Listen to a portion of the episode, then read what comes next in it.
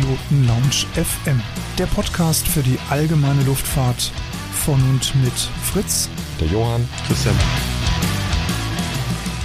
Hallo, herzlich willkommen zu einer neuen Ausgabe der Privatpiloten Lounge.fm. Ich bin Fritz, ich begrüße euch recht herzlich zu dieser heutigen Sendung. Schön, dass ihr uns runtergeladen habt. Wir haben heute ein ganz besonderes Interview. Wir sind auswärts. Uns hat's vom Rechner weggezogen aus dem heimischen Büro.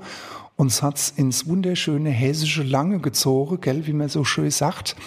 Christian, wir sitzen bei der DFS in den Heiligen Hallen und ich bin total aufgeregt. Ja, genau. Erstmal auch von meiner Seite aus herzlich willkommen. Schön, dass ihr wieder dabei seid. Wie Fritz schon sagt, ähm, sehr spannend heute. Wir sind bei unserem ersten offiziellen richtigen Auswärtstermin. Wir haben ja schon ein bisschen was von unterwegs gemacht ähm, äh, bei entsprechenden Flugevents. Aber das ist jetzt hier heute schon nochmal ein bisschen was anderes, weil wir mehrere Personen an einem Tisch sitzen haben und ähm, die uns jetzt gleich ähm, mal so ein bisschen was erzählen werden rund um das Thema DFS und vor allen Dingen hier speziell um das Thema FIS, Flight Information Service. Und als erstes würde ich ganz gerne mal Frau Otterbein bitten, sich kurz vorzustellen, ähm, hier äh, als Pressesprecherin von der DFS. Ja, hallo, mein Name ist äh, Ute Otterbein und stimmt, ich bin Pressesprecherin äh, der DFS ähm, hier in Lang in unserer Unternehmenszentrale in Hessen. Ich bin sogar echte Hessin, ich kann auch Hessisch. Ich freue mich.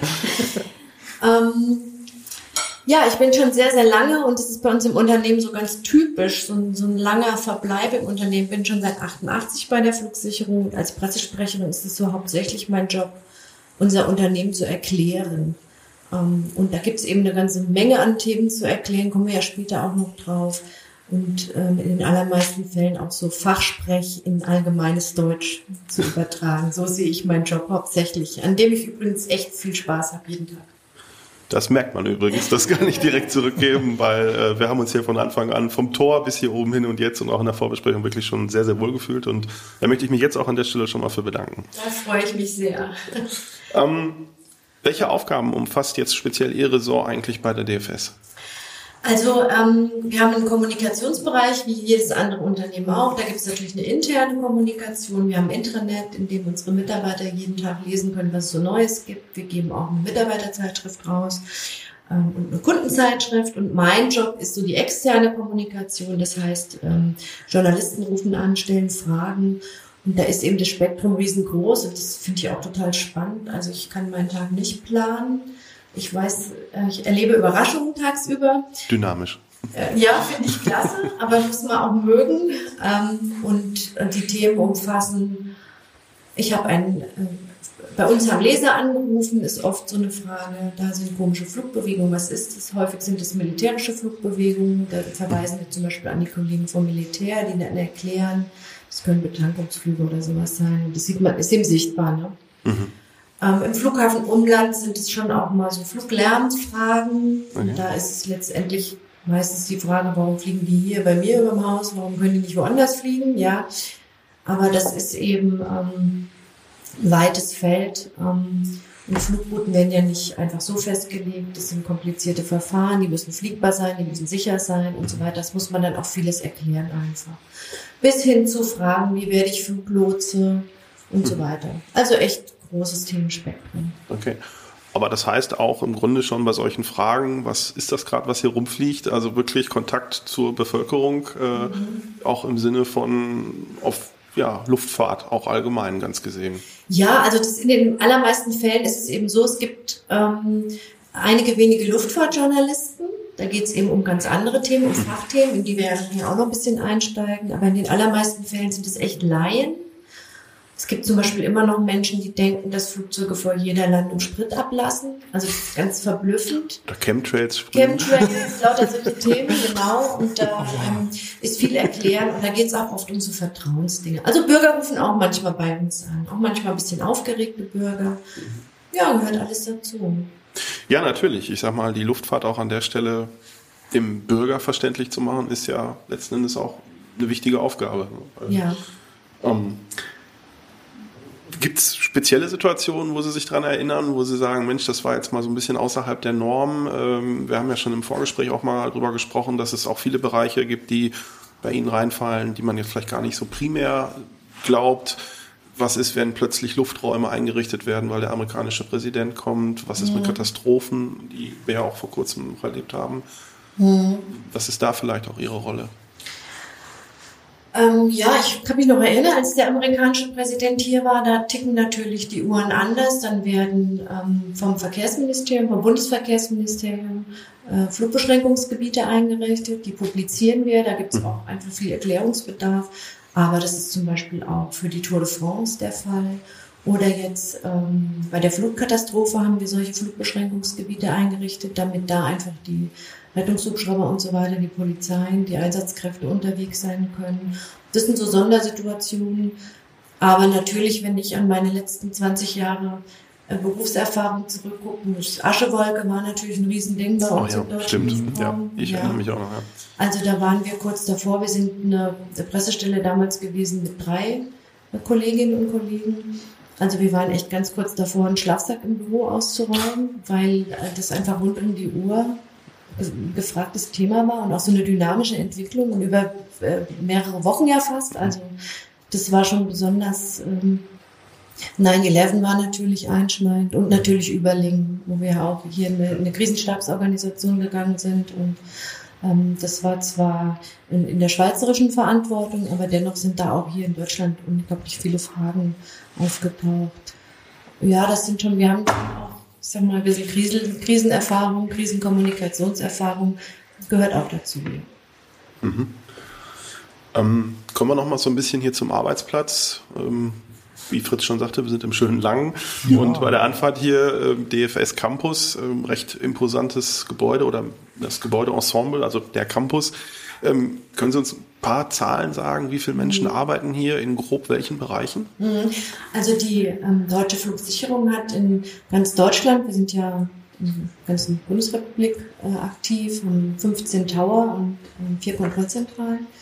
Aber hier am Campus ist so unser größter Standort und ähm, von den 5400 in ganz Deutschland arbeiten hier in Langen ungefähr 3000. Oh, okay. Und wir sind hier am Ortsrand von Langen in Waldnähe. Äh, ich finde, es ist ein total schönes Gelände. Ich arbeite hier gerne. Also man kann sehr grün, ja. Ja, genau. Ja. Man kann in der Pause mal rausgehen. Es ist sehr schön grün. Man kann in so Lotsen gehen auch mal joggen in der Pause oder so. Und hier sind eben ähm, in der Unternehmenszentrale, in der wir jetzt auch gerade sitzen, so die üblichen Zentralbereiche, die jedes andere Unternehmen auch hat. Unser Management sitzt hier. Ähm, Strategiebereich, Kommunikationsbereich, die äh, Verfahrensplaner und so weiter. Ähm, dann haben wir nebenan eine der größten Kontrollzentralen, äh, die es gibt in Europa. Äh, von hier wird der Luftraum überwacht von, ich sag mal, Kassel bis zum Bodensee und von der französischen Grenze bis nach Thüringen, also der untere Luftraum. Mhm. Und da, das ist so eine große Kontrollzentrale, weil die sehr busy ist, sage ich mal. Ne? Also da ist Frankfurt mit drin, Stuttgart, Köln, Bonn, Düsseldorf. Da ist einfach unheimlich viel mhm. los. Ne? Dann haben wir hier die Flugsicherungsakademie in Langen, wo wir unsere Lotsen äh, ausbilden, aber auch äh, Fortbildungsangebote und so weiter haben. Und dann haben wir noch eine Technikzentrale, Systemhaus, also 3000 Menschen insgesamt. Und es ist natürlich toll, dass wir hier alle so auf einem Platz sind. Das sind kurze Wege. Man kann auch mal schnell zu den Kollegen rüber gehen, sich persönlich treffen. Ist jetzt nach Corona auch wieder schön, dass es wieder geht. Und das ist schon ähm, ein toller Standort, ja. Diese heutige Podcast-Folge wird euch präsentiert von pilotenbedarf.de. Einfach mal reinschauen. Stichwort Corona gerade schon gefallen. Ähm, auch vielleicht da mal eine kleine Schleife. Inwieweit hat das Thema Corona Ihren persönlichen Arbeitsalltag verändert oder vielleicht, also Ihren persönlichen, aber auch vielleicht die der DFS? Hm. Ähm, Thema Corona, ja, ist für uns groß. Also wir sind schon Ende Februar 2020 haben wir uns schon zum ersten Mal zusammengesetzt mit einem, wir nennen das Corona-Kernteam. Vielleicht kann man das schon übersetzen, ist schon ein kleiner Krisenstab und haben, waren da einsatzbereit und haben überlegt, vor allem, wie können wir unsere Mitarbeiter schützen vor der Infektion. Mhm. Ähm, und wie können wir mit Hygieneregeln, mit Abstand, ähm, da waren dann auf einmal Themen wie Mund-Nasenschutz, was unterscheidet Mund-Nasenschutz von der Mund-Nasen-Bedeckung, also Themen, mit denen wir uns vorher noch nicht so wir, wir erinnern uns alle. Ja. Aber zum Beispiel auch die Frage, kann man mit einer, mit einer Mund-Nasenschutz auch Sprechfunk machen? Wurde, war ja, natürlich auch ein Thema. Ja, Haben wir nachts in Leipzig, bei Leipzig Approach in der Anflugkontrolle mal ausprobiert. Geht, war das Ergebnis und ähm, haben das tatsächlich auch mit diesem, mit diesem Team, mit diesem Corona-Kernteam echt richtig gut hingekriegt. Das war keine großen, oder mit den Maßnahmen, die da beschlossen wurden, keine großen Infektionszahlen hatten im Unternehmen. Und ähm, das ist natürlich für uns von besonderer Bedeutung, weil die Flugsicherung ist eine kritische Infrastruktur. Also wir müssen funktionieren, ob jetzt wie bis 2019 noch am Tag 11.000 Flüge im deutschen Luftraum unterwegs sind oder auf einmal nur noch 20 Prozent davon. Mhm. Ja, wir müssen da sein und wir haben dann auch ausgerechnet, wie viel Personal brauchen wir denn eigentlich für so ein Minimum und es waren 70 Prozent der Lotsen und knapp 100 Prozent der Techniker. Also das ist, okay. wir können jetzt nicht beliebig man kann das nicht nach unten skalieren, so im Dreisatz. Ja. Genau. Hm. Und das waren so die Themen, die uns in diesem Team und im Unternehmen im letzten Jahr beschäftigt haben und natürlich für die Admin-Leute, Homeoffice. Dann hatten unsere Kollegen, die die Bürotechnik ähm, äh, verantworten, unheimlich schnell Technologie zur Verfügung gestellt, mit denen wir dann von zu Hause aus, Stichwort Microsoft Teams und so weiter, mhm. arbeiten konnten. Also wir haben da auch in kurzer Zeit wahnsinnig dazugelernt. Das war schon sehr spannend, finde ich auch. Und für mich persönlich ähm, hat sich eigentlich gar nicht viel verändert. Also wir, es gibt Kollegen bei uns, die in die Minderarbeit gegangen sind. Wir haben auch ein Tarifwerk, dass das erlaubt ist. Ähm, und ich selbst, wir hatten eigentlich eher ein bisschen mehr zu tun in der Kommunikation, weil natürlich auch viele Presseanfragen an uns kamen ähm, und auch intern in der Kommunikation einfach viel zu machen war. Wir haben Plakate drucken lassen, wir haben viel intern kommuniziert äh, zu Gesundheitsschutzthemen und so weiter. Okay. Ein aufregendes Jahr insgesamt, ja. definitiv, definitiv. Aber vor allen Dingen auch schön, dass solche Termine wie heute wieder möglich sind. Ne? Also dass man ja. mal wieder äh, ja. face to face sitzen kann am Tisch. Das jetzt stellen wir auch fest, also wir haben jetzt auch äh, viele Kollegen, unterstelle ich mal, sind geimpft. Wir haben auch im Unternehmen uns darum gekümmert, äh, Impfangebote und so weiter.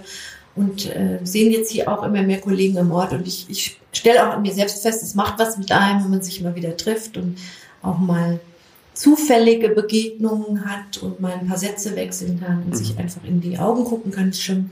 MS Teams ist praktisch, aber das ja. ist doch noch ein bisschen schöner. Mittel zum Zweck. Ja. Genau. Ja.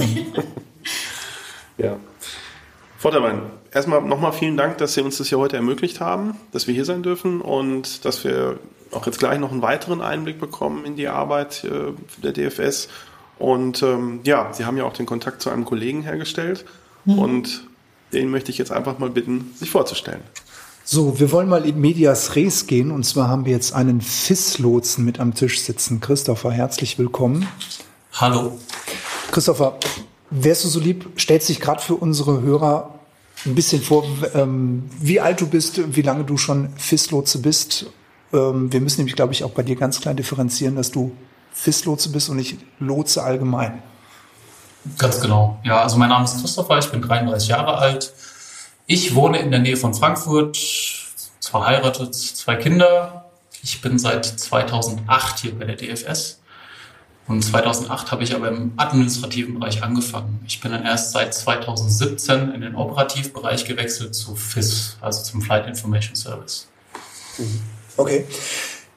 Wie kommt man auf die Idee, Lotse zu werden. Ist das so wie bei allen kleinen Jungs, die am Boden gestanden haben und gesagt, ich werde mal Pilot, ich werde Feuerwehrmann, ich werde äh, Rennfahrer, dass du gesagt hast, ich werde mal FIS-Lotse? Nee, weil diese klassische Ausbildung zum FIS-Lotsen gibt es eigentlich so nicht. Also man kann sich jetzt nicht extern auf den Beruf des FIS-Lotsen bewerben. Meistens ist das eine Fortbildung für Flugdatenbearbeiter hier, die schon bei der DFS arbeiten. Bei mir war es tatsächlich so, ich bin da ein bisschen über die über die ja, außergewöhnliche Schiene reingerutscht. Und zwar war es bei mir so, dass ich eigentlich hier auch im Büro gearbeitet habe, hier in der Unternehmenszentrale, also in einem der Zentralbereiche der DFS.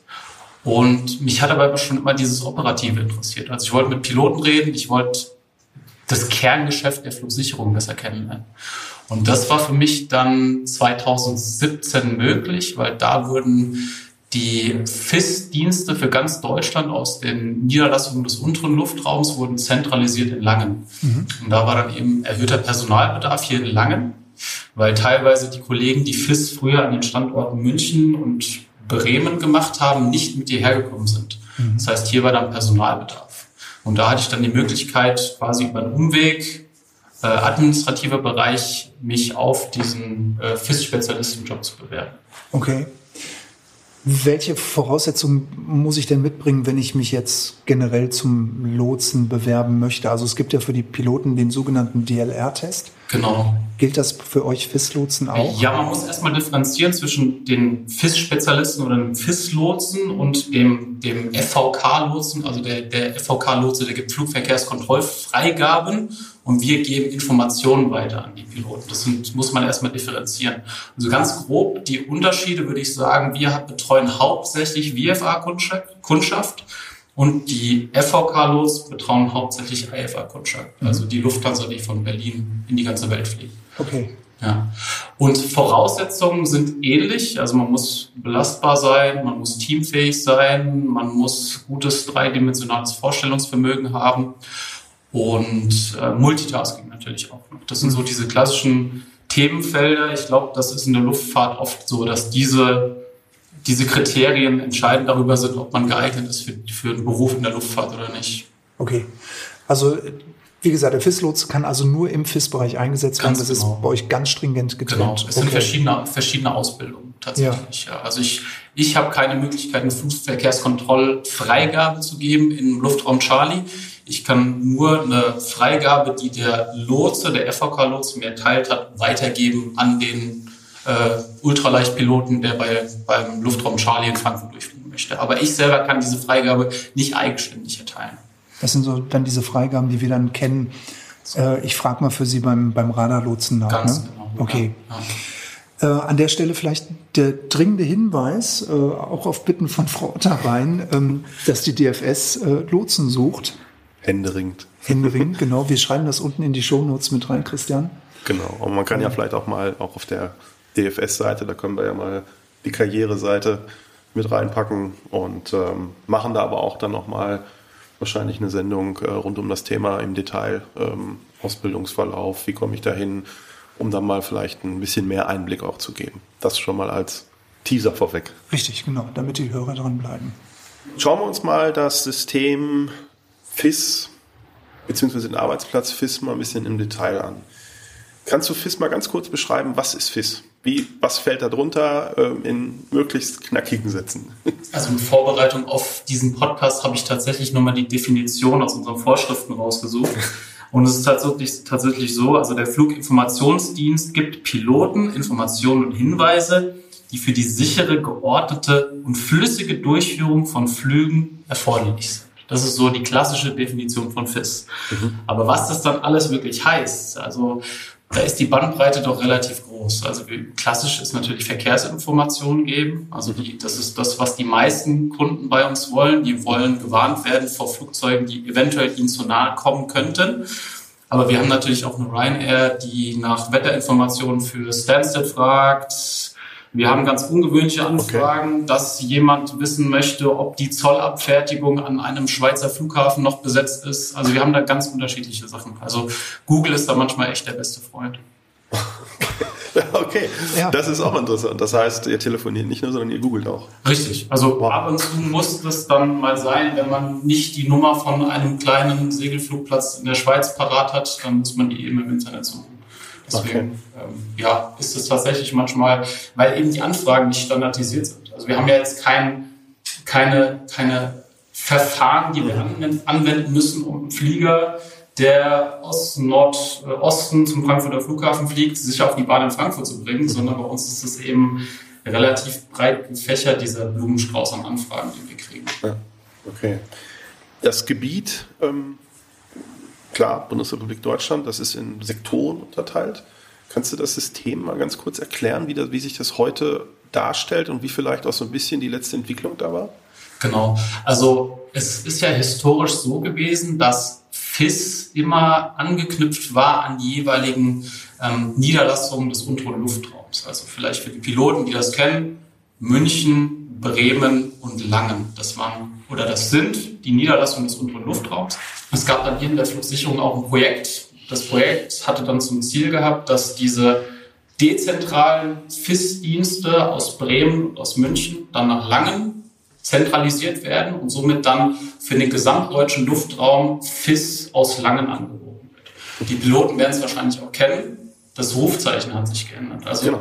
jeder, der heute noch im Bremer Bereich fliegt und mit Bremen Information anruft, schuldet eigentlich ein Kastenbier nach Langen. Das ist, das ist wunderbar. Ja. War ich dabei. Oh, lecker.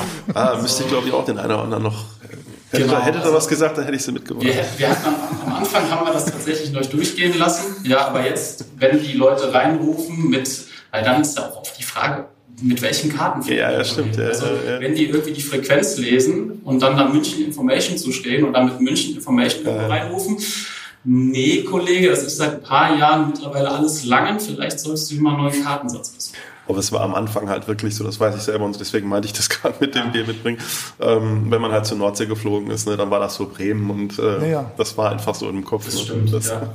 Also wie gesagt, am Anfang hatten wir da auch noch Karenzzeit, ja, aber mittlerweile die elf Sektoren, die wir haben, ja, die werden mittlerweile alle von Langen bedient. Also mit elf Sektoren ja. manche auch elf verschiedene Frequenzen, die werden alle von Langen bedient. Okay.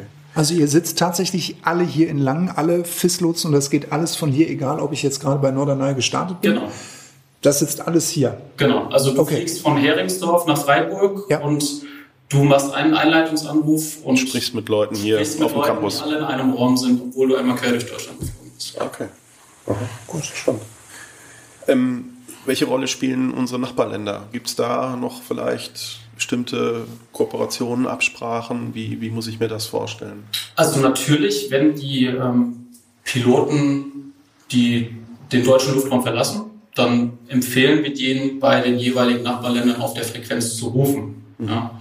Aber meistens ist es ja so, wenn man ins Ausland fliegt, hat man ja oft einen Flugplan gefeilt und hoffentlich ist dann der Flugplan auch so im System verarbeitet, dass die Kollegen äh, auf der anderen Seite auf der anderen Grenzseite dann auch eben schon informiert sind. Also wir sprechen nicht jeden Flieger ab, der über die Grenze fliegt. Also wir sagen dann einfach Contact Copenhagen oder Poznan Information oder wechseln Sie bitte nach Wien, also je nachdem, wo man eben ausfliegt.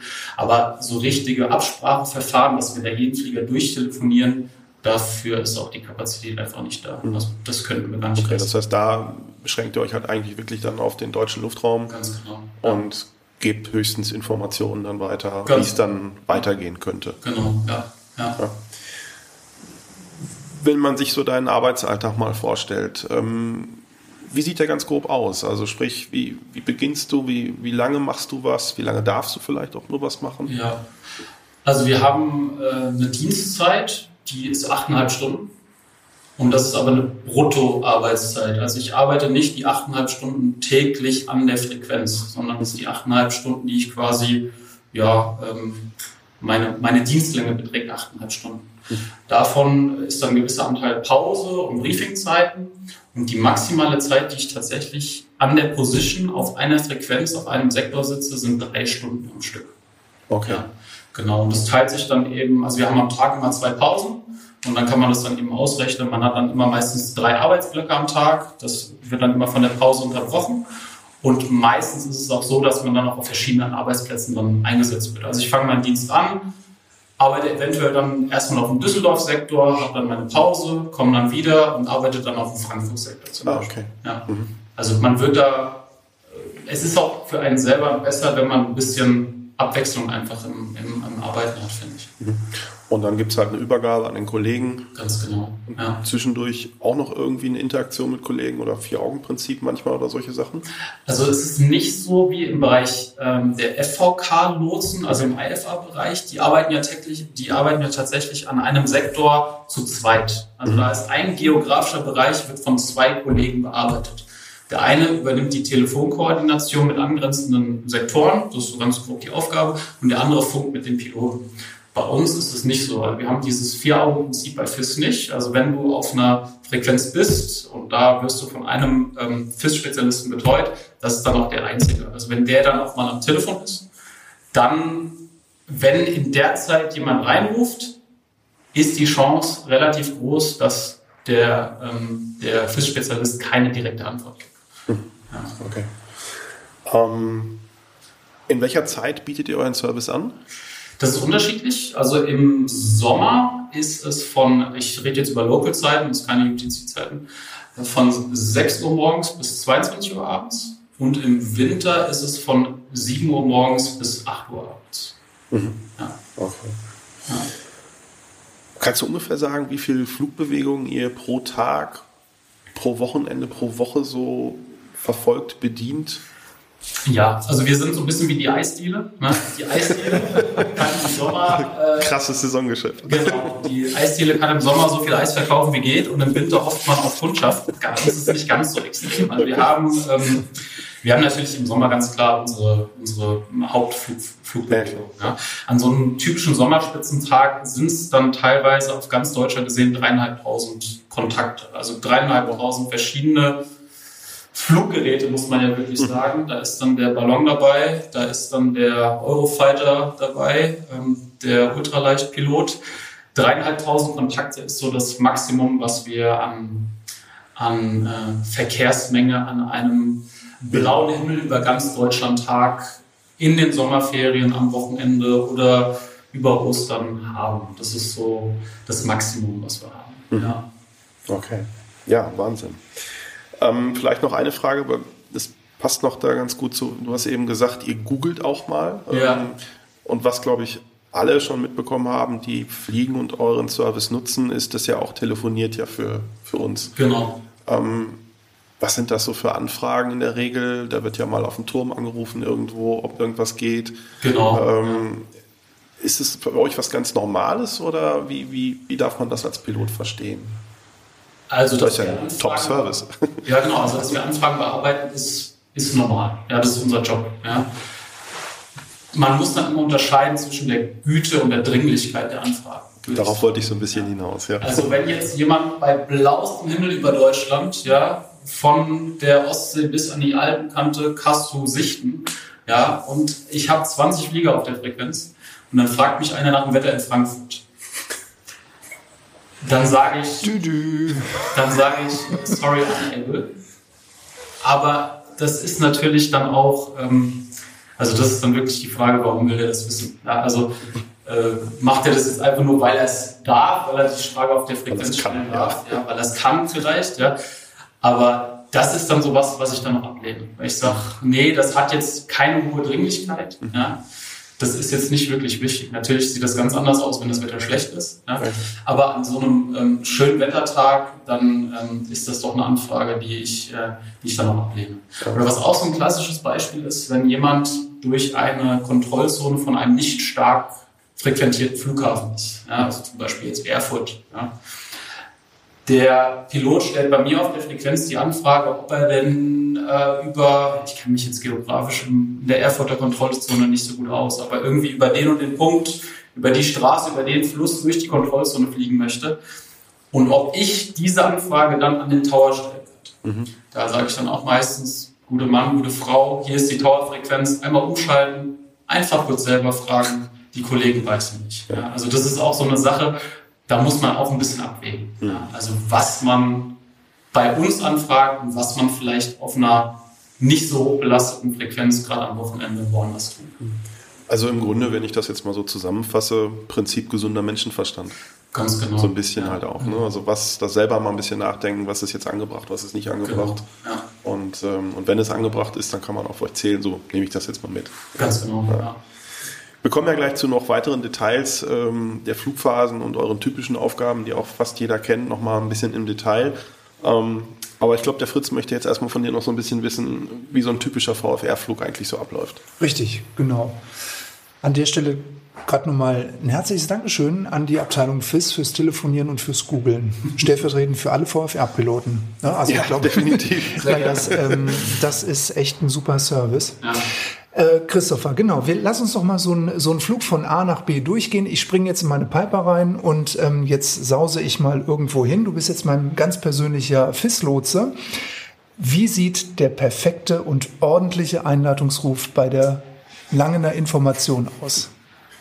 Also der allererste Punkt, der eigentlich für uns schon viel Kapazität kostet, ist, wenn jemand reinruft und dann direkt seinen ganzen Samen auf einmal los.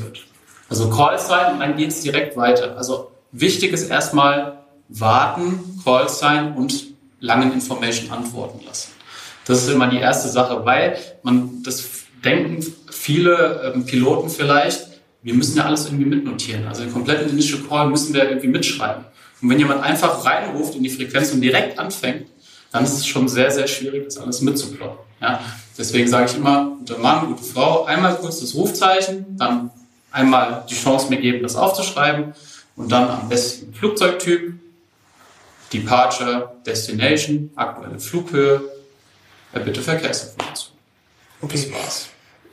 Wie, oh, Entschuldigung, wie stelle ich mir das jetzt vor? Sitzt du mit einem Blatt Papier da und schreibst dir das Callsign auf oder haut dir das in den Rechner rein? Also mittlerweile sind wir auch tatsächlich im 21. Jahrhundert angekommen. Bis vor kurzem, bis vor kurzem war es tatsächlich so, dass wir das Ganze noch auf analoge Flugstreifen mit Kuli notiert haben. Okay. Ja.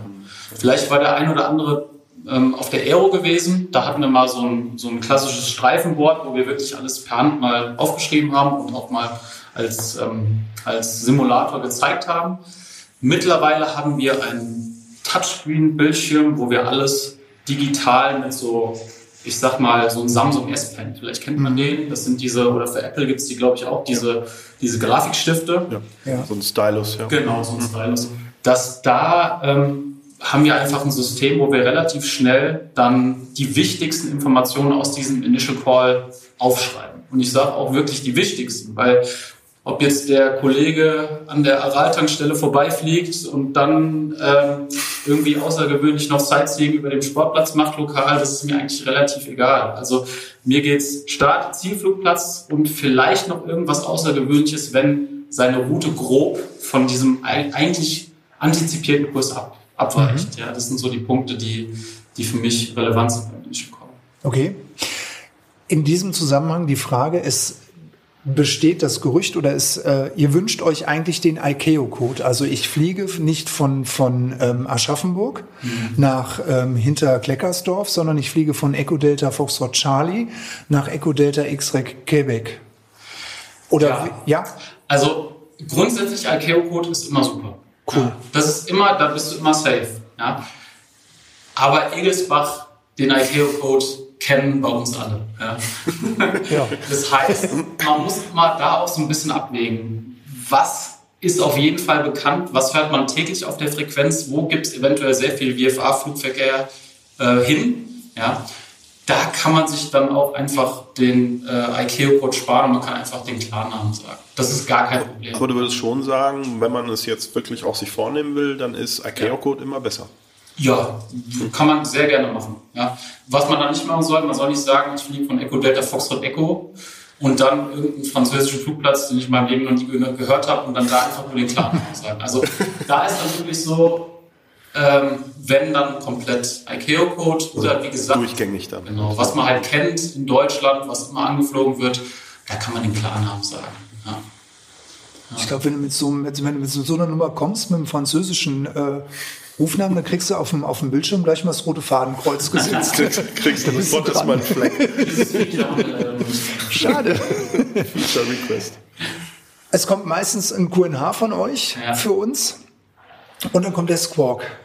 Die vier Zahlen, diese vier magischen Zahlen. Was versteckt sich hinter diesem, hinter diesem Code? Weil ich weiß, wenn ich hier im Frankfurter Raum unterwegs bin, ist es meistens immer die 4450.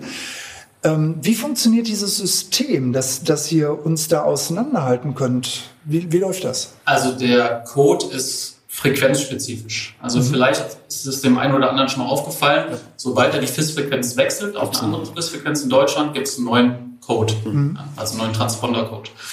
Und ähm, das funktioniert so, dass wir auf unserem Radar einen Filter hinterlegt haben. Also wenn ich jetzt wie deinen angesprochenen Frankfurt-Sektor arbeite, mhm. ja, die 119er 150 Frequenz, du rufst rein, bist gerade in Aschaffenburg gestartet und dass ich dich dann bei mir auf dem Radar in meiner Farbe in schwarz dargestellt bekomme, funktioniert mit dem Filter 4450. Also das System bei uns erkennt dann, ah, okay, der Pilot hat die Anweisung bekommen, hat den Squawk entsprechend eingedreht Das ist quasi einfach nur ein Computerprogramm. Das erkennt dann die 4450 und stellt dann den Flieger in schwarz dar. Färbt dich ein, ja. Und somit okay. sehe ich dann alle Flieger in schwarz, die bei mir auf der Frequenz sind, eindeutig auf meinem Radarbildschirm. Ah. Ja. Mhm. Gar nicht so schwer, ne, wenn man es mal weiß. nee, es kommt halt manchmal, wenn man mit Fliegerkollegen darüber spricht, ähm, ja, wieso kriegt nicht jeder seinen Code? Ne? Genau, also die Unterscheidung haben wir ja durch den Mode Sierra. Also wir können ja den Mode Sierra auslesen und Sierra ist ja dann eindeutig, mhm. ja. Und selbst wenn der Flieger keinen Sierra hat, wir können uns den auch im Freetext labeln. Also wir können uns da selber einen Rechtsklick drauf machen auf das Radarziel. Okay. Wenn jetzt einer keinen Sierra hat, dann kann ich mir da auch ein lokales, ähm, lokales Rufzeichen quasi dran schreiben. Das geht auch. Okay. Ja. Mhm. Aber Mozilla ist ja eindeutig und der Gruppencode ist einfach nur dafür da, dass der FIS-Spezialist sieht, welche Flieger auf seiner Frequenz sind. Das sind meine. Ja, genau. Okay. Oh, eine TMZ. Überraschung. genau. Ist in der Flugvorbereitung gar nicht aufgetaucht. Äh, jetzt bin ich bei dir auf der FIS-Frequenz. Normalerweise muss ich ja jetzt einerseits die Frequenz monitoren und ich muss den Squawk eindrehen. Ganz oft ist es jetzt aber so, dass ihr uns Piloten auch sagt, ihr könnt bei uns bleiben, Sie können bei mir bleiben.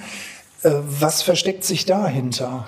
Das sind tatsächlich tagesaktuelle Absprachen mit dem jeweiligen Radarsektor. Mhm. Also wir haben immer morgens quasi Absprachen mit den Radarsektoren, wie wollen wir es heute machen. Mhm. Und da ist es dann tatsächlich so, dass die, ähm, ja, ich sag mal, Dortmund, Paderborn, diese TMZs, die so im Bereich NRW liegen, da ist es meistens so, dass wir von den FVK-Losen das Okay bekommen, dass alle Flieger in der TMZ Paderborn oder ähm, Dortmund eben dann bei uns bleiben können.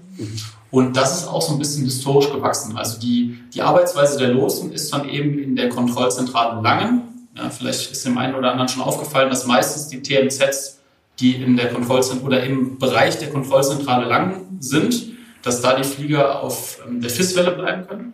Ja. Genau, in Paderborn hatte ich das, genau, habe ich das immer. Im genau, und im Bereich der München FIA, also da, wo die Kontrollzentrale München zuständig ist, da arbeiten, haben die Lotsen eben eine bisschen andere Arbeitsweise. Da ist es so, dass die Flieger das TMZ-Verfahren anwenden sollen. Ja? Und deswegen gibt es da immer tagesaktuelle Absprachen. Wenn wir quasi den Release uns einmal morgens geholt haben von den Kollegen, die Paderborn äh, arbeiten oder die Dortmund arbeiten, dann heißt es dann, okay, ihr könnt die Flieger in der TMZ behalten. Wenn was ist, rufen wir euch an. Wir wissen ja anhand des Squawks, auf welcher Frequenz der Flieger gerade ist. Mhm.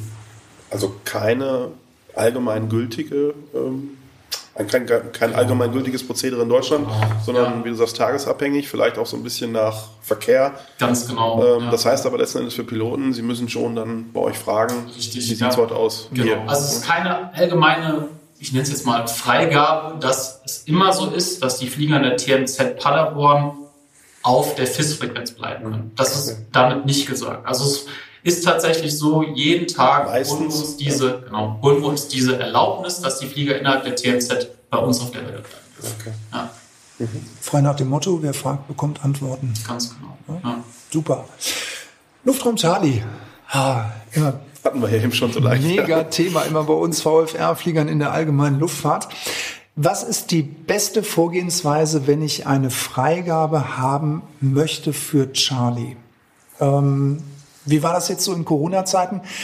Ich glaube, es gab von der DFS zwischenzeitlich ein Notem, dass es hieß, also Durchflug oder Überflüge von Frankfurt Kontrollzone wird nicht mehr gemacht, weil auf einmal irgendwie aus ganz Deutschland alle GA-Flieger ankamen und sagten, jetzt geht's über Frankfurt. Ich weiß nicht, wie viele Low Passes wir in Frankfurt gemacht haben. oder? Also ich hatte so, also so viel ähm, ultraleicht Formation-Anflüge aus Frankfurt wie im Frühling und Frühsommer 2020 hatte ich sehr, sehr selten. Ja. Ja. Wahnsinn. Aber wie, was ist Best Practice? Also äh, ich möchte jetzt hier raus. Gut, jetzt haben wir viel Charlie hier um Frankfurt rum. Ja. Wie kommuniziere ich am besten mit meinem FIS-Lotsen, dass es klappen kann? Klar, natürlich Verkehrsaufkommen ist auch ein Ganz Faktor. Genau. Also frühzeitig nachfragen ist immer das Wichtigste. Mhm. Also oft ist es so, dem Piloten fällt dann drei Meilen vor der Luftraumgrenze ein. Ah, Mist, hier ist ja so ein großer Verkehrsflughafen. Trichter.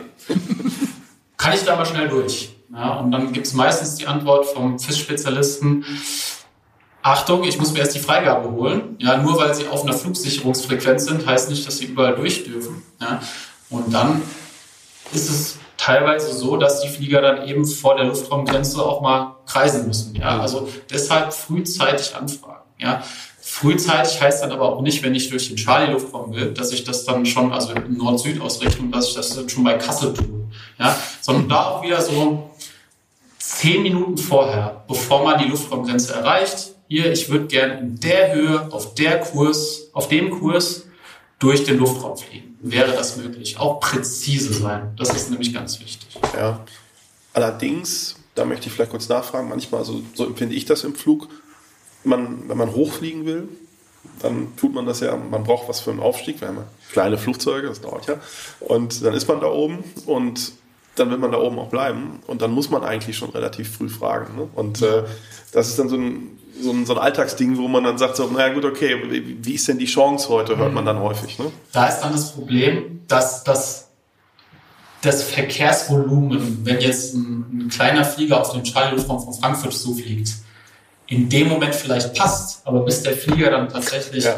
an der Luftraumgrenze okay. ist, sieht das Final in Frankfurt schon wieder ganz anders aus. Ja. Mhm. Das heißt, da muss man dann eben eine gewisse Flexibilität den Lotsen vom FVK-Bereich eingestehen, dass die das nicht 20 Minuten oder 25 Minuten vor Einflug in den Luftraum entscheiden können. Ja, das ist dann meistens so eine Sache, 10 Minuten, dann gibt es ein ungefähres Verkehrsbild, was dann da sein wird an, an, an Anflügen nach Frankfurt. Mhm. Und dann guckt man dann eben, ob die Delta-Eco-Maschine irgendwo damit reinpasst. Ja. Da wird es jetzt auf die Schnelle keine Lösung geben, wo man sagen kann, okay, der Flieger startet im Sauerland und weiß dann schon nach seinem Start, er kann durch den Charlie Luftraum von Frankfurt Richtung Stuttgart fliegen. Das funktioniert leider nicht. Ja. Gut, dann ist auch da wieder ein bisschen Thema, ne? natürlich eigene Flugplanung, immer einen Plan B in der Tasche haben. Genau. Und, ja. ja. Hm, muss halt mal ein bisschen rauf, runter, rauf, runter. Ja. ja. Je nach Wetter. Halt so, je nach Wetter, genau. Ich komme an meinem, so langsam an meinen Zielflugplatz, ähm, bin jetzt noch so fröhlich pfeifend am Rumdescenden und jetzt merke ich auf einmal, oh, Norderney, alle wollen nach Norderney, ganz Deutschland ist auf Norderney. Jetzt komme ich bei euch aus der Frequenz nicht raus. Und ähm, ich merke das bei mir persönlich, ich werde dann immer so ein bisschen hektisch, wenn ich irgendwo nicht rauskomme, weil ich möchte bei euch nicht zum SAR-Fall mutieren. Hast du einen Tipp, einen Trick, was man macht. Wahrscheinlich sagst du jetzt noch früher abmelden, ne? Das wäre die einfachste Variante. Mhm. Also das ist halt auch immer wieder so eine Sache, wie früh macht man das, weil man will ja dann auch möglichst lang noch quasi auf unserem Radar bleiben, mhm. ja, ohne irgendwie mit 7000 durch die Gegend fliegen zu wollen. Ja. Da gibt's dann vielleicht auch die Möglichkeit, das Ganze dann übers ähm, AES oder vielleicht auch über den, ähm, den Infoplatz in Norderney zu machen. Ich mhm. weiß nicht, wie, flexibel die Kollegen da sind oder wie deren Workload an so einem Tag aussieht. Ja. Aber es wäre uns schon sehr, sehr wichtig, dass dieser Abmelderuf bei uns durchkommt. Ja. Mhm. Weil man muss sich das ja so vorstellen, an so einem schönen Samstagvormittag, wenn alle Richtung Nordseeinseln möchten, ja, dann ist das ja nicht nur, sind das ja nicht nur zwei, drei Flieger, die wir da betreuen, sondern es sind dann bis zu 30 Luftfahrzeuge, die irgendwie unter unserem, unter unserer Aufsicht, nenne ich jetzt mal in, in Anführungszeichen, irgendwie fliegen. Ja. Und da den Überblick zu behalten, ist schon nicht so einfach. Das mhm. heißt, wenn dann einfach jemand geht, ohne sich abzumelden, fällt das vielleicht auch in dem Moment noch gar nicht auf, mhm. sondern da wird dann immer erst ein, vielleicht bei der Ablösung, wenn der Kollege dann den Arbeitsplatz übernimmt, was ist eigentlich mit dem? Ist er jetzt auf Norderney gelandet? Auf dem Radar sehe ich ihn nicht mehr. Und dann fängt, dann fängt bei uns die Arbeit an. Ja, also da wäre es tatsächlich gut, dass man dann auch nicht einfach die Frequenz verlässt. Also man sollte schon auf die Bestätigung von FIS warten. Ah, okay, bei FIS ist angekommen, ich verlasse die Frequenz. Weil viele machen es dann auch so, wenn sie einmal nicht durchkommen, dass sie dann sagen, hier, tschüss, ich bin weg. Ist mir jetzt egal, ob ich jetzt eine Antwort von FIS bekommen habe oder nicht. Da sollte man sich vielleicht einen Ticken Mühe geben, sage ich mal, versuchen, den, die Rückmeldung, die, die Rückmeldung auf jeden Fall durchzubekommen, mhm. weil das produziert bei uns im Nachgang sehr, sehr viel Folgearbeit, wenn dann eben so eine Karteileiche bei uns noch im, im Board, also das ist quasi das System, womit wir arbeiten, wenn da noch eine Karteileiche drin liegt, das produziert immer viel Folgearbeit. Das heißt, da wäre es schon gut, wenn dieser, dieser Abmeldeanruf reinkommt, Wenn es nicht gelingt, dann im AES anrufen oder vielleicht über den lokalen Flugplatz versuchen, eine Meldung an die DFS zu geben. Ja, das wäre, das wäre mein, meine Empfehlung. Ist natürlich auch nicht immer umsetzbar, aber ja. Also ich höre jetzt raus, ihr würdet jetzt nicht gleich auf den roten Knopf drücken. Nee, also es ist jetzt nicht so, dass wenn da einer, einer seit fünf Minuten irgendwie weg ist, ja, normalerweise, wenn das dann auffällt, also wenn diese Karteileiche auffällt, weil die muss auch erstmal auffallen, dann wäre es so, wir würden beim, ähm, beim jetzt in deinem Beispiel beim, bei Norderney anrufen. Mhm. Hier steht die Delta Echo Schlag mich tot bei euch am Platz. Dann heißt meistens, jo, der steht da, dann ist alles gut. Okay. Ansonsten, wenn er da nicht steht, dann wäre das eine, eine, eine Akte, die ich dann quasi an meinen Supervisor geben würde, der dann immer hinter uns sitzt, das ist dann so eine Art Schichtleiter. Mhm. Und dann heißt es dann, ja, bitte find mal heraus, wo der steht. Mhm. Es ist nicht so, dass dann direkt die SAR-Hubschrauber aufsteigen, sondern okay. meistens Meistens ist es ja so, äh, dass die Flieger irgendwo sicher gelandet sind. Okay. Viele von uns nutzen euren tollen Service FIS. Manche rufen irgendwie nur rein, um zu fragen, ob ähm, EDR 97 Bravo aktiv ist. Andere nutzen das überhaupt nicht. Ähm, was ist denn so die Devise von, von FIS oder von der DFS ähm, für die letzten beiden genannten, die so selten bis gar nicht und überhaupt nicht auf eurer Frequenz sind? Da würde ich auch wieder, das ist irgendwie so durch, das zieht sich irgendwie durch unser Gespräch durch, dieses Thema gesunder Menschenverstand. Ja. Mhm. Merke ich schon, ja. Also wenn ich bei FIS merke, dass ich fünf bis zehn Minuten brauche, um überhaupt meinen Initial Call durchzubekommen, da muss man sich dann fragen, wie relevant ist es jetzt und wie viel Mehrwert bietet mir quasi die Betreuung durch FIS an diesem Tag noch. Ja? Weil was das ja heißt, diese fünf bis zehn Minuten, war der FIS-Spezialist mit irgendwas anderem beschäftigt. Er hat andere Initial Calls aufgenommen, ja, er hat telefoniert. Ja? Und da muss man auch ganz ehrlich sagen, da bleibt auch dann manchmal gar nicht so viel Zeit, aufs Radar zu gucken. Ja? Das ist dann wirklich so eine, ja, eine Sache, dass man versucht, jede Verkehrsinfo zu geben, die man sieht. Ja? Aber wenn ich am Telefon bin, wenn ich gerade was am Notieren bin, kann ich nicht ständig aufs Radar gucken. Ja, das ist immer so ein bisschen das Problem. Wir freuen uns natürlich immer über Kundschaft FIS. Ja, und wenn die Frequenz frei ist, gerne reinrufen, ist gar kein Problem. Aber die Sache ist dann immer, wie viel Mehrwert habe ich dadurch, unbedingt einen Initial Call durchzubekommen, um dann einen Flug von Egelsbach nach Aschaffenburg durchzuführen. Ja? Und also ich habe zehn Minuten probiert, den, den Initial Call reinzukriegen und lande dann schon wieder in drei. Äh, okay, ja? Das ist dann aber so ein bisschen ja, da sind wir wieder bei diesem gesunden Menschenverstand. Das ist ein bisschen für den Arsch, gell? Genau. Ja, das ist auch, also das ist halt auch so ein Thema. Ne? Diese Kurzstreckenflüge, Betreuung durch FIS, ja, also wenn man, wenn man die, ähm, die Arbeitslast bei uns am Wochenende sieht, ja, und dann sich denkt, ah, okay, jetzt den Flug Egelsbach reiche ich halt, da will ich jetzt auch nochmal drei Minuten auf der FIS-Frequenz verbringen, ja, dann ist natürlich anhand der Flug, also da hat man quasi mehr Zeit, wahrscheinlich mit Initial Call und Abmeldung gehabt, als mit dem Flug an sich, jetzt mal überspitzt. Dann eigentlich nur monitoren, ja. weil das hilft dann auch. Ja, ne? genau. Also ich finde so auf, auf längeren Flügen, aus, aus meiner persönlichen Erfahrung Ganz heraus, genau. so längere Flüge ab einer halben, dreiviertel Stunde ja. aufwärts macht es eigentlich Sinn, bei euch auf der Frequenz zu sein. Das macht dann auch Spaß, weil dann kriegt man auch viele Infos. Ja. Und es treibt auch teilweise auch den Puls höher, wenn man Primärziele genannt bekommt. Ne? So zwei Meilen von links nach rechts. Meistens Richtig, ja. Sehr spannendes Thema. Definitiv, ja. Aber es ist halt natürlich schon, es, weil es gibt definitiv ja die Aussagen von Leuten, ich melde mich immer an, weil es ist halt safe. Ne? Ja. Und, äh, ja.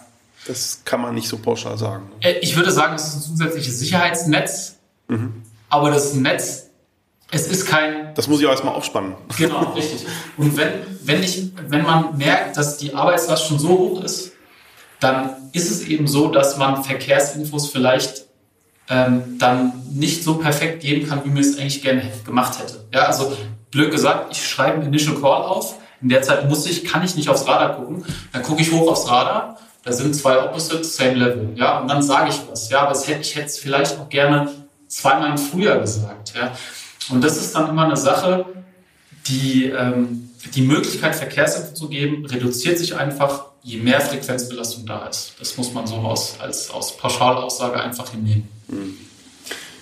Ein Stichwort, was gerade noch gefallen ist, was mir noch anfällt, ähm, Stichwort EDR. Ja. Gibt es da noch, weil das ist ja auch so ein Klassiker, ne? Ja, so, so, ja, das ist, total. hast du ja zu Recht Ja. gesagt, äh, manche rufen ja nur rein, äh, hier EDR hast du nicht gesehen. Ähm, Gibt es da noch ein paar Best Practices aus eurer Sicht oder wie man für alle das Leben ein bisschen angenehmer machen kann? Ja, also wenn man nach einer EDR fragen möchte, dann bietet sich an, gerade die beliebten, sage ich jetzt mal. Es gibt da so ein paar beliebte, jetzt gerade Richtung Nordsee hoch. Ost, ja, ja, genau. Dafür. Und da ist es so, dass ich die Fragen auf der Frequenz teilweise im Halbminutentakt beantworte. Und zwar dieselben Fragen. Ja. Und wenn der Pilot vielleicht mal einfach drei Minuten nach Start die Frequenz monitort, Ja. kann es sein, dass bei, ähm, bei viel Verkehr seine Frage irgendwo schon mit dabei ist. Ja. Ja. Kommen wir mal zum auch noch einem brisanten Punkt, Thema Wetter. ja. Ähm, auch da habe ich es erlebt, dass ihr wertvolle Infos gebt. Ähm, was würdest du sagen, was kann ich als Pilot mit euch im Ohr ähm, von euch erwarten, aber was kann ich auch nicht erwarten? ja. Also wir sind keine Kachelmänner. Gut, dass du sagst. Ja. Wir können nicht Wettervorhersagen geben. Ja. Ich habe teilweise die Situation, der Kollege startet in Egelsbach und will nach Helgoland fliegen. Und dann heißt es ja, wie sieht denn das Wetter auf der Strecke aus bis nach Helgoland? Kurz nach dem Start in Egelsbach. Da sage ich mir mal, guter, äh, guter Pilot, äh, hast du dein Wetterbriefing gemacht? Fragezeichen. Ja. Was wir gut können, ist die aktuelle Situation zu beschreiben, wie das Wetter aussieht. Ja. Wir können auf alle Wetterstationen des DWD zugreifen in unserer Datenbank, alle Metas von allen Flugplätzen abrufen. Wir haben ein System, das zeigt uns Niederschläge und Gewitteraktivitäten an. Ja. Aber das ist, wie gesagt, immer nur eine Situationsbeschreibung. Und da ist es auch wieder so, je konkreter die Frage ist, desto besser. Also wenn mich jemand fragt, der nach Egelsbach fliegt, wie sieht denn das Wetter zwischen der Metro VOA und dem Flugplatz Egelsbach aus? Und ich kann da klar antworten, da ist gerade Gewitter. Dann ist es eine Aussage, weil ich das sehe auf meinem System, dass da gerade Gewitter ist. Ja? Wenn er mich dann fragt, wie, also wenn er jetzt in, ähm, in Heringsdorf oder Berlin gestartet ist und mich dann fragt, wie würde das Wetter aussehen zwischen der Metro VOA und Egelsbach, wenn ich dort lande, dann ist für mich diese Antwort natürlich wesentlich schwieriger zu geben, eigentlich unmöglich zu geben. Ja. Okay. Gibt es Situationen, ähm, wo du sagst, Mensch, der, wär, der sollte eigentlich lieber unten sein, beziehungsweise gibt es Situationen, an die du dich zurückerinnerst, wo du sagst, puh, da ist aber jemand nebenher geflogen mit Flügeln, aber Du meinst jetzt von der Prof- Proficiency am Funk oder, oder was? ja, jetzt? ich sag mal, ich könnte mir das vorstellen, dass du natürlich auch, du kriegst ja so Situationen, das kriegen wir ja alle mit, die auf dieser Frequenz sind, Ja. und dann denken wir uns manchmal, das Ja. ist alles nicht so gut, was da gerade so zu also, hören ist. Also manchmal hapert es schon so an der an den Basics der Luftraumstruktur, die wir so in Deutschland haben. Ja, also oftmals will dann jemand durch eine Kontrollzone fliegen in Flugfläche 8.5 und er schaltet jetzt mal zum Tower um, weil das ist ja das Business vom Tower und so. Okay. Also da so diese, diese Grundstruktur der Luftraumarten in Deutschland, da ist es doch schon manchmal erschreckend, äh, wer da alles im Flugzeug sitzt. Ja. Ja. Umso wichtiger, dass wir da dann auch nochmal eine Sendung machen. Genau. Ja. Ich würde gerne noch mal gerade den Schritt zum Wetter zurückgehen, Ja. weil du gerade sagtest, äh, ihr könnt euch Wetterdaten ziehen. Legt ihr euch das als ähm, so als Ebene auf euren Radarbildschirm drauf oder läuft dieses Wetterradar immer mit bei euch? Also es ist kein Wetterradar, ja, es ist kein, kein es ist ein, es ist ein, ein Layer, den wir vom DVD bekommen, der auf unserem, uns auf unserem Flugsicherungsradar dargestellt wird. Ja. Okay. Es ist kein klassisches Wetterradar. Ja. Und das kriegen wir auf unserem Radar dargestellt und das ist eben in verschiedenen Abstufungen. Also ich sehe dann leichten Niederschlag bis starken Niederschlag und eben auch Blitzaktivität. okay, Ja. okay. Hat es deine Frage jetzt beantwortet? Das hat es beantwortet, Ja? das Okay. wollte ich, weil ich habe jetzt gedacht, ihr habt das, ich, ich stelle mir das jetzt so vor, wie Ja. ich jetzt zum Beispiel Meteosat benutze, Ja. dass bei euch dann Wolken angezeigt werden Nee, und das nee, nicht. Okay, Nee, also es ist relativ, weil also die wichtigsten Informationen, die wir auf dem Radar sehen, sind ja die, die Luftfahrzeuge und die Luftraumstruktur. Ja, und dieser Layer, der ist jetzt nicht so fein, dass ich da jetzt sehe, ob das jetzt hagelt oder ob das jetzt schneit oder ob das jetzt Regen ist oder feuchter Dunst, sondern wir sehen Feuchtigkeit in der Luft angezeigt und wir sehen Blitz, Blitzaktivität okay, angezeigt. alles klar. Ja. Und das ist ja auch schon für uns alle das Wichtigste, Ja, dass man dann eben sagt, fliegt man nicht in die Gewitterzelle. genau. Macht ja Sinn. Ja. Okay. Aber, aber das ist halt auch wirklich mal, glaube ich, ganz interessant, auch so viele Details, die du jetzt auch schon so erzählt hast, so ein bisschen behind the scenes, weil das das Verständnis natürlich deutlich äh, erhöht auf der Pilotenseite, ne? was Ja. bei euch geht, was nicht geht. Genau. Äh, und daraus kann man ja auch Dingen, die du jetzt vielleicht gar nicht gesagt hast, Dinge weiter ableiten. Ne? Und äh, ich glaube, das ist schon sehr interessant. Ja. Ähm, Spezialsituation. Jetzt machen wir mal mein Lieblingsszenario. Samstagmorgen. Der DVD hatte nur den blauen Stift für die GAFO-Gebiete in Deutschland zur Hand. Wir haben CAVOC.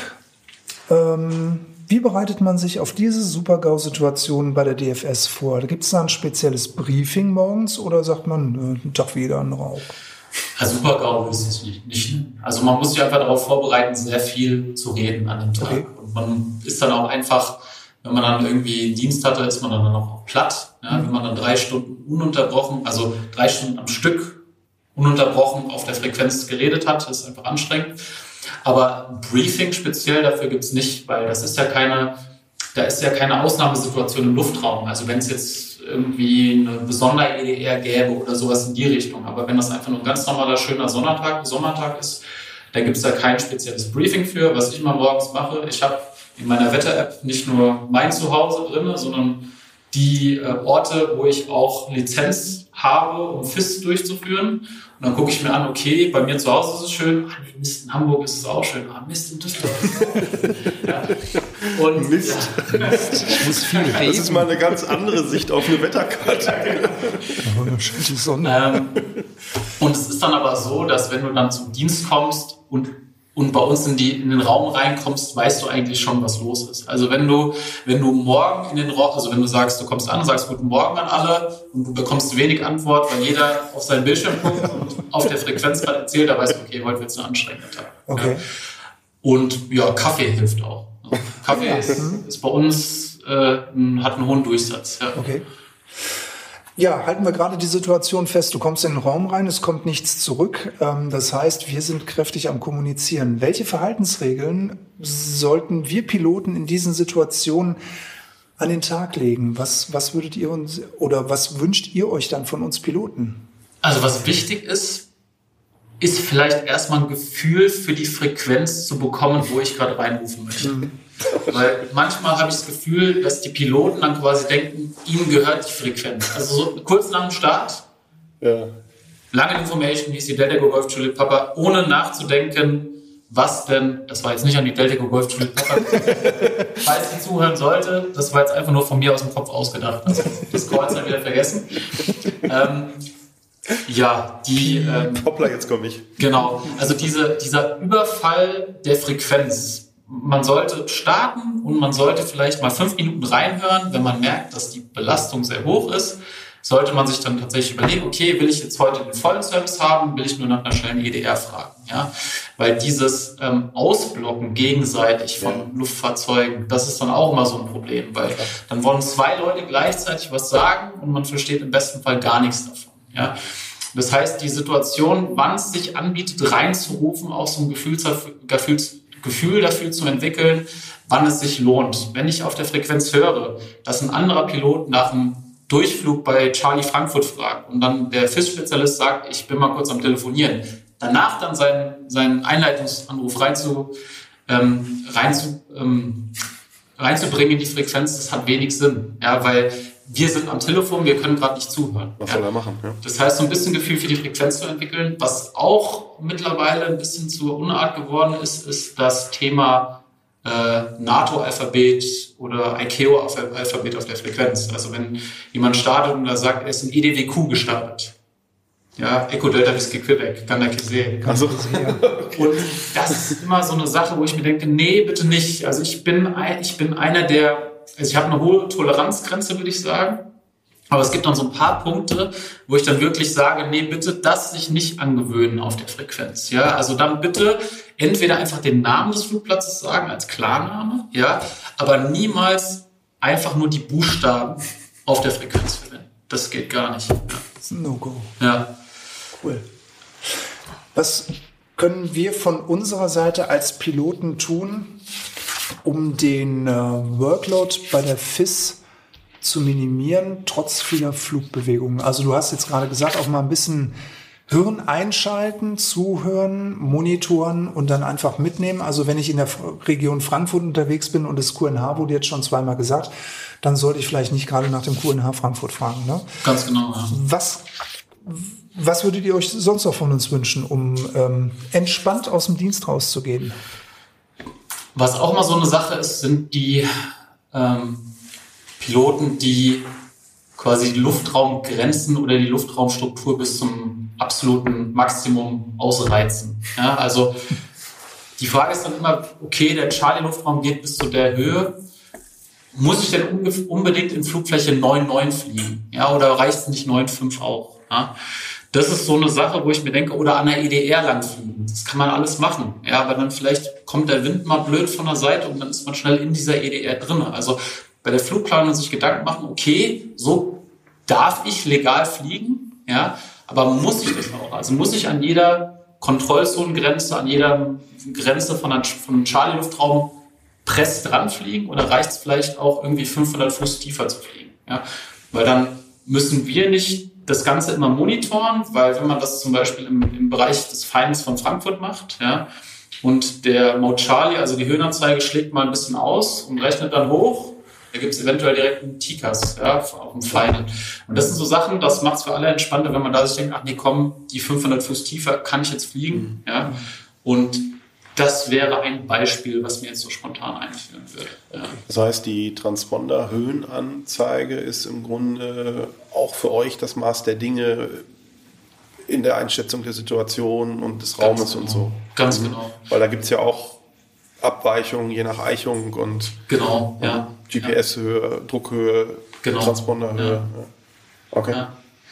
Das wäre also eine Sache, die mir, die ich wichtig fände. Ja, also muss man die Luftraumgrenzen bis ans Äußerste ausreizen. Muss nicht sein. Ja.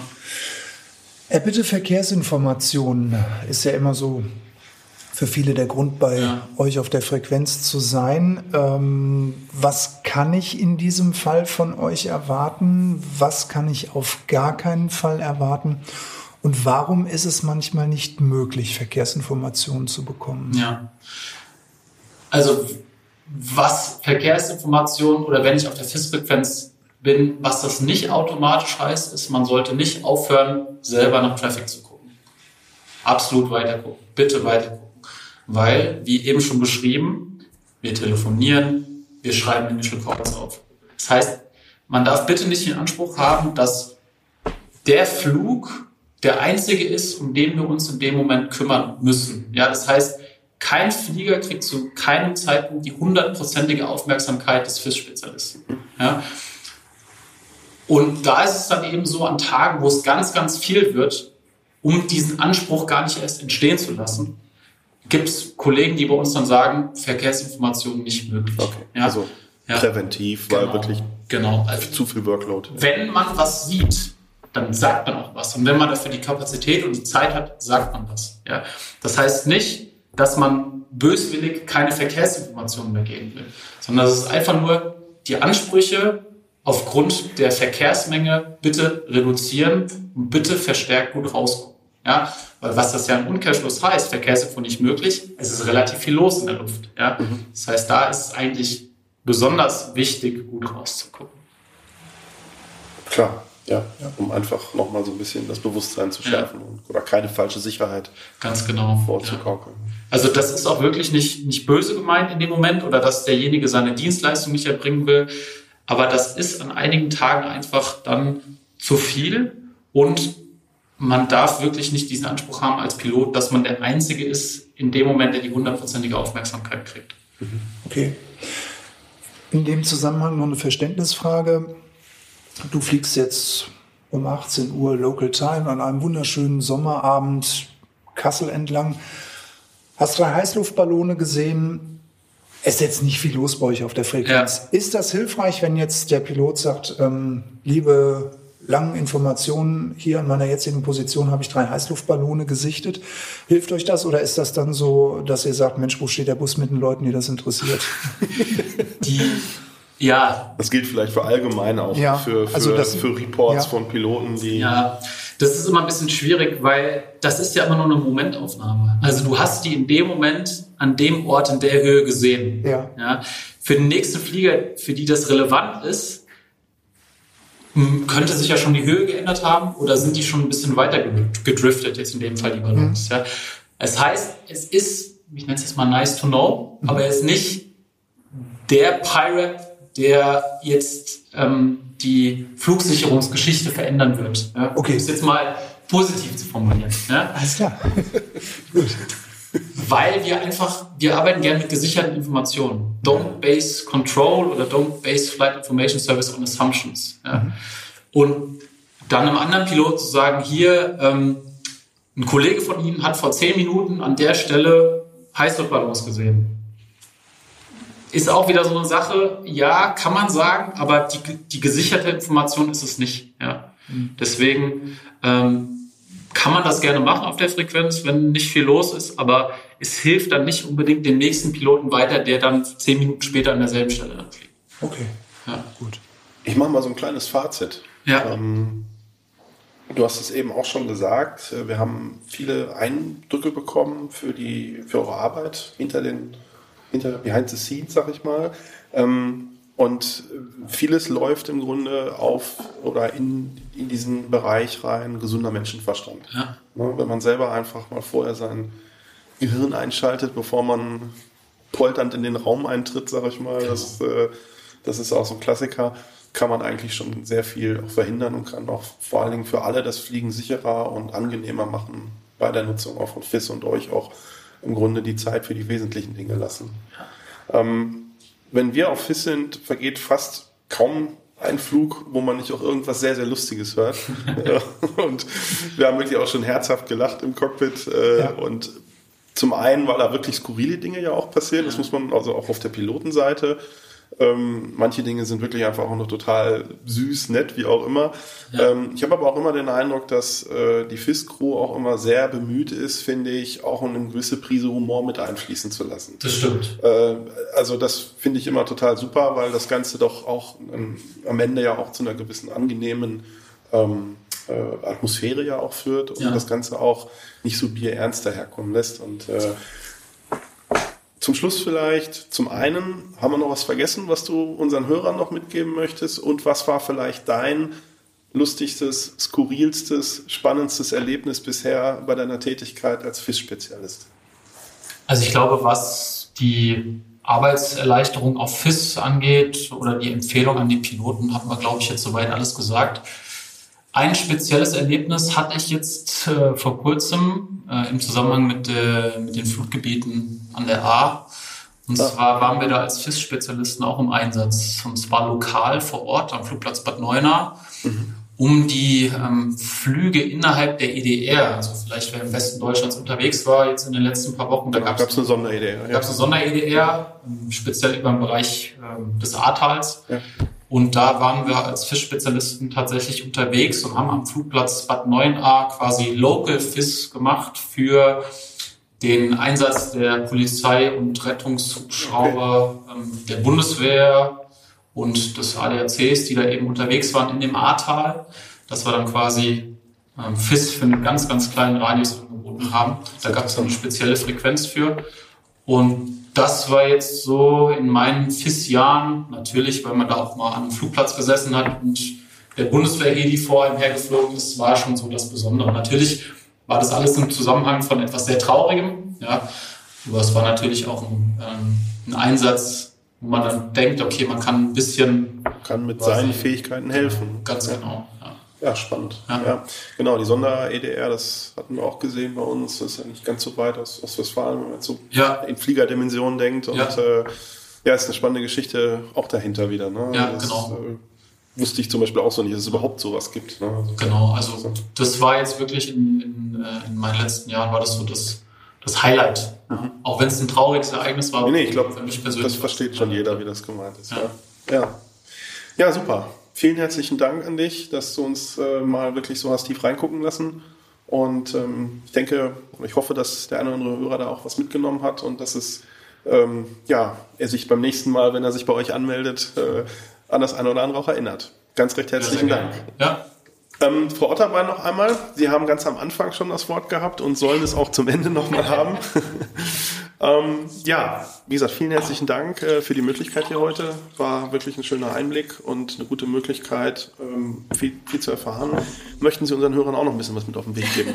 Also erstmal freue ich mich auch über die Inhalte, die der Christoph hier so toll vermittelt hat. Für uns ist es ja ganz wichtig. Zum einen natürlich unsere Kunden, unsere IFA-Kunden, unseren gesetzlichen Auftrag da zu erfüllen. Ne?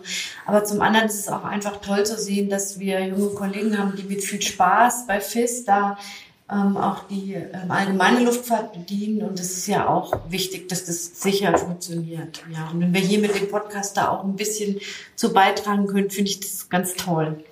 Ich möchte zum Schluss nochmal von ähm, einer Veranstaltung berichten, die wir in den letzten Jahren immer im November hier in Langen auf unserem schönen Gelände veranstalten. Das ist der Pilotentag.